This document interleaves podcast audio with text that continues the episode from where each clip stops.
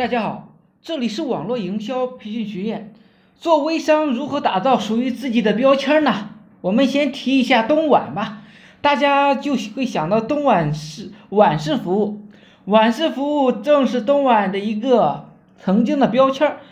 你有没有属于自己的标签呢？我们的标签可以是自己自己的一个外号，甚至可以是自己的性格一个代名词。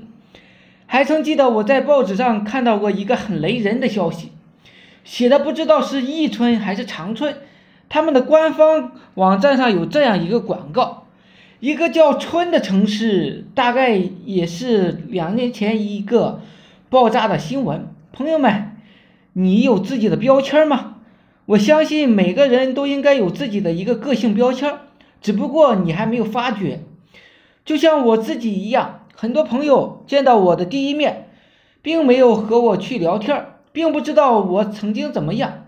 他们给我的标签是亲和力，因为我总是喜欢对着朋友们笑，还会给人一种安全感。有亲和力的人容易给人一种安全感，这也让我很顺利的发展自己的事业。因为我自己给自己带来了一个标签，朋友们，你们一定要记住。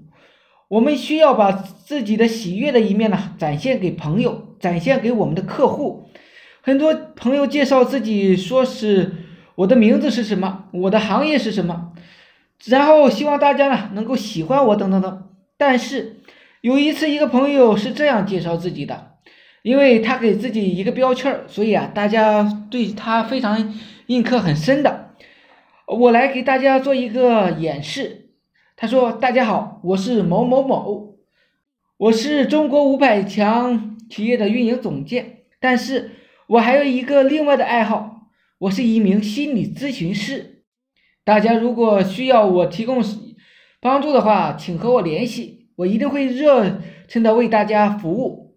你没有感觉到运营和心理咨询是两个完全不搭边的，可以说是行业或者说职业。”或者说是爱好，但是一个人，我们除了他的名字和行业，又给他加了一个标签儿。这个标签呢，很容易让见过世面的人，或者是还没有见过世面的人，他们都能够联想到你是一个怎么样的人。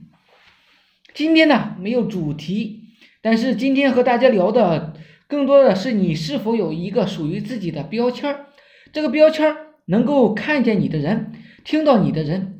第一感觉呢，就让他知道你是谁。好了，今天呢就讲到这里。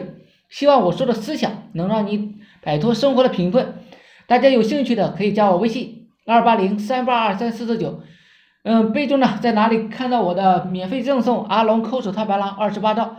另外呢，大家有兴趣的也可以加入我们 VIP 社群，在社群里享有群里更多更赚钱的网络营销项目和营销思维。谢谢大家，祝大家发财。